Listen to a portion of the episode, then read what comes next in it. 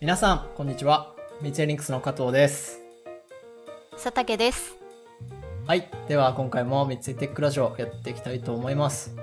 三井テックラジオは、株式会社三井リンクスのスタッフが、ウェブデザイン、ウェブフロントエンドなどのウェブ技術に関するニュースやツールをシェアするポッドキャストです。えー、突然ですが、先日 CSS Day っていうイベントが、オランダのアムステルダムで行われましたよね。はい。私が参加してみたい海外イベントの一つで、社内でもこういう CSS について話すイベントやってみたいなと思っていたんですよね。はい、知ってました。前に佐竹さんがそんなことを言っていたなと思いまして、えー今回のテックラジオでは佐竹さんに CSS について聞く会というのを設けてみました。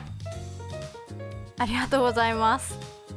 はい、では早速ですけども佐竹さんが最近注目している CSS は何ですか？はい。では私が注目している CSS を2つご紹介します。一つはフロントエンドブログでも書いたんですけど、メディアクエリのスクリプティング特性でもう一つが CSS のイメージ関数です。はい、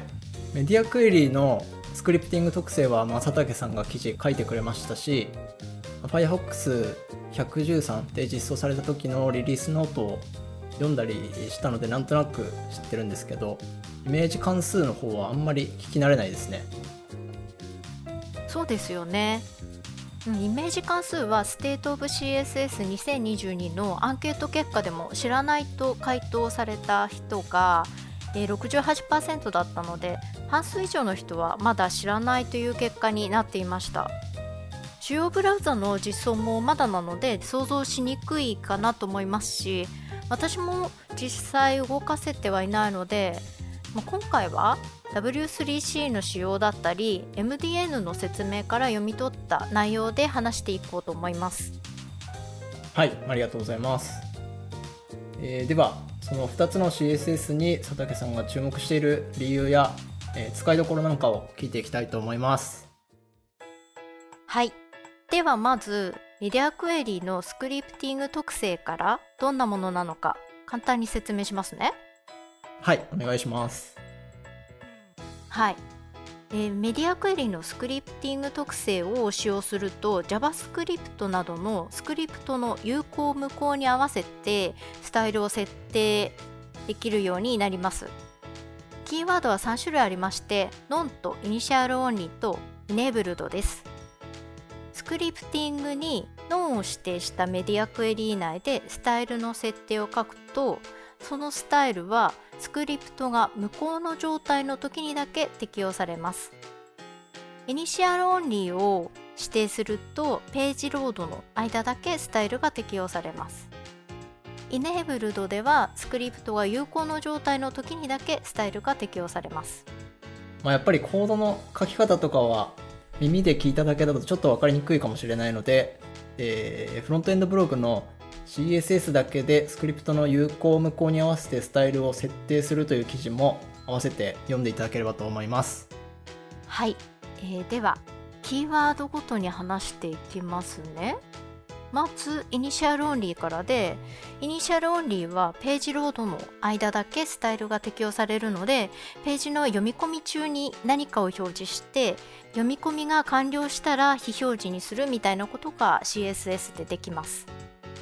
まあ、 initial-only はローディングを表示させたりするときとかに使えそうですね。はい次が Enabled でこのキーワードが一番使う機会は多くなりそうかなと思うんですよね。Enabled はスクリプトが有効な状態の時だけでしたよね。そうですね。加藤さんだったらどんな感じで使いたいとかありますか？まあパッと思いつくのはディスクロージャーを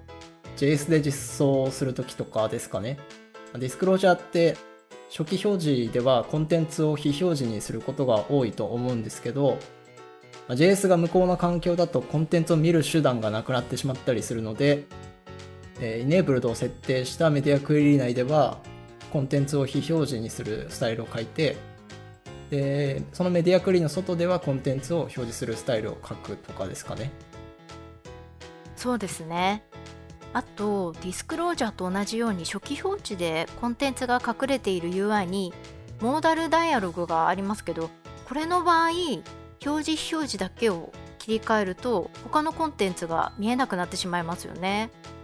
なのでここで使用するキーワードがノンかなと思います。えっと、ノンはスクリプトが利用できない環境でマッチするんでしたよね。はい。スクリプトが無効の時はトップレイヤーにコンテンツを表示するのではなくって他のコンテンツも見れるようにページ内のどこかにコンテンツを表示するような使い方になると思います。なんとなくそれぞれのキーワードをどう使っていけばいいのかっていうのが見えてきた気がします。はい。スクリプトってえーユーザーが意図的に無効にしているケースは少なくってネットワークとかの環境に起因して無効になることが多いようなんですよねそんな時にスクリプトが有効だったら見れていた情報が見つけられないということにならないようにこのメディアクエリのスクリプティング特性を使っていきたいですねうん、そうですね。あとは、表示の制御が CSS と JS に分散すると、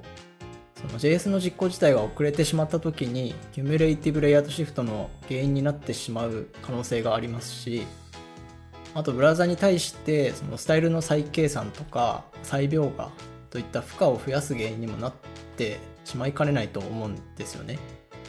まあなんで、えー基本的に CSS で対応できることは JS じゃなくて CSS で対応した方がいいかなと思いました。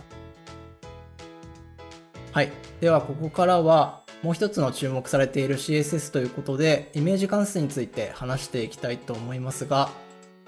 えーまずイメージ関数とはどういうものなのかを教えてもらってもよいでしょうか？はいイメージ関数を使用すると所持方向が変わった時に画像を反転して表示させたり画像全体ではなく範囲を指定して一部だけを表示させたり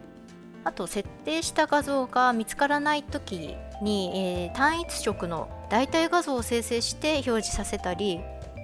あと他には背景として設定した画像の上に半透明の色を重ねて表示させることができるようです。えー、なんか思ってたよりいろんなことができるんですね。そうなんです。で所持方向が変わった時に、えー画像を反転して表示っていうのは例えばリンクを示すえー矢印アイコンで設定したいなと思ってますイメージ関数を使わない方法だと矢印アイコンの画像をバックグラウンドイメージに URL 関数で設定したりしますよね。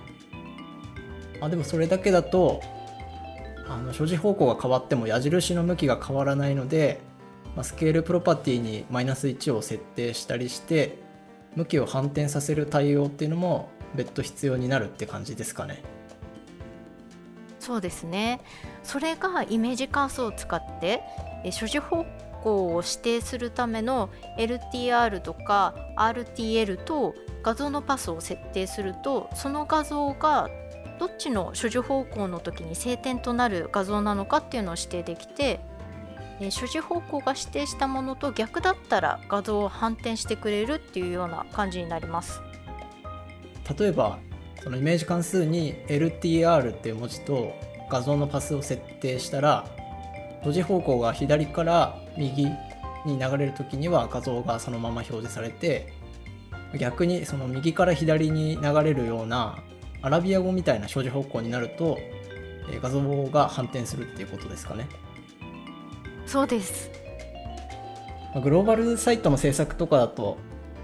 やっぱり所持方向に合わせてスタイルを変えるっていうのは結構大変だと思うので一つの設定で済むっていうのはやっぱ便利ですねはい。えー次に画像全体ではなく範囲を指定して一部だけを表示というのはスプライト画像のようなことが、えーイメージ関数だけで対応できるといった感じですね。あこれまでだと、まあ CSS でスプライト画像の対応するときは、まあ複数の画像を一つの画像にまとめてで画像の表示サイズとか表示位置とか、まあ、いろんなプロパティを調整したりしますけどそれがイメージ関数だけで完結するっていうことですかね。そうなんです。イメージ関数ではフラグメント付きの画像のパスを設定するだけで対応ができるようになるんですね。で、えー、フラグメントでは画像を表示する部分の開始位置となる座標と幅と高さを指定しますそのさっきみたいないろんなプロパティにバラバラに値を設定していくっていうよりもやっぱりイメージ関数でまとめて指定できた方が画像のどの部分を表示するかとかが直感的で分かりやすくなりそうですね。はいあとこれのいいところがもっとありましてイメージ関数には第2引数を設定することができるんですけどそこに色の設定をするともし画像が見つからなかった場合に第1引数のフラグメントで設定していた幅と高さのサイズにその色をつけた代替画像を生成してくれるんですよね。あ背景画像のフォールバックとして単色でベタ塗りしてくれるってことですかね。なんか画像が何らかの原因で読み込めなかった時に背景色とテキストの色が同化しちゃったりコントラスト比が低くなってしまうっていうことを防げるわけですね。そうなんです画像が読み込まれなかった時の文字の可読性まで考えて対応できるっていうのがいいですよね。最後にイメージ関数の第1引数の方に半透明の色を設定して第2引数に画像のパスを URL 関数で設定します。そうすると画像の上に半透明の色を重ねて表示することができます。これも地味に便利ですね。なんか例えば背景画像をちょっと薄暗くしたい時とかに使える感じですかね。これまでは色がついたレイヤーも一つの画像としてまとめて書き出したりとかあと半透明の疑似要素を背景画像の上に重ねるみたいな対応が必要でしたよね。はい。疑似要素で対応してしまうと装飾が多かったりする時に足りなくなってしまうことがあるのでそれを少し解消できるのも助かりますよね。はい、えー、今日は佐竹さんが最近注目しているスクリプティング特性とイメージ関数について話していただきました。両方とも特定の環境とか特定のサイトで結構効果を発揮しそうっていうところがポイントですかね。そうですね。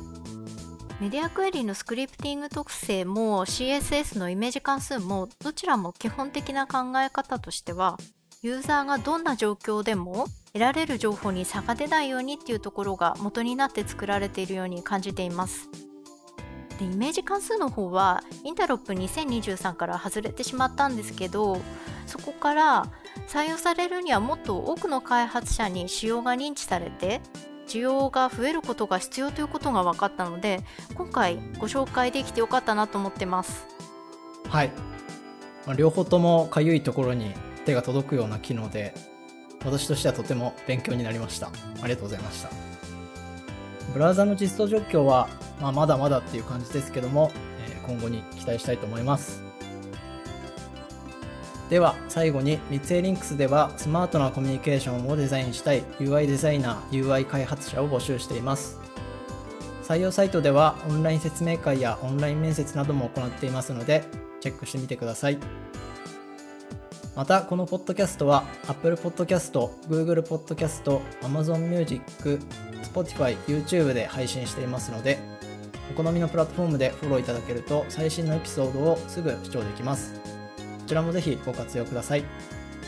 ハッシュタグ三井テックラジオでご意見ご感想、こんなこと話してほしいというリクエストなどもお待ちしております。それでは今日はこの辺でありがとうございました。ありがとうございました。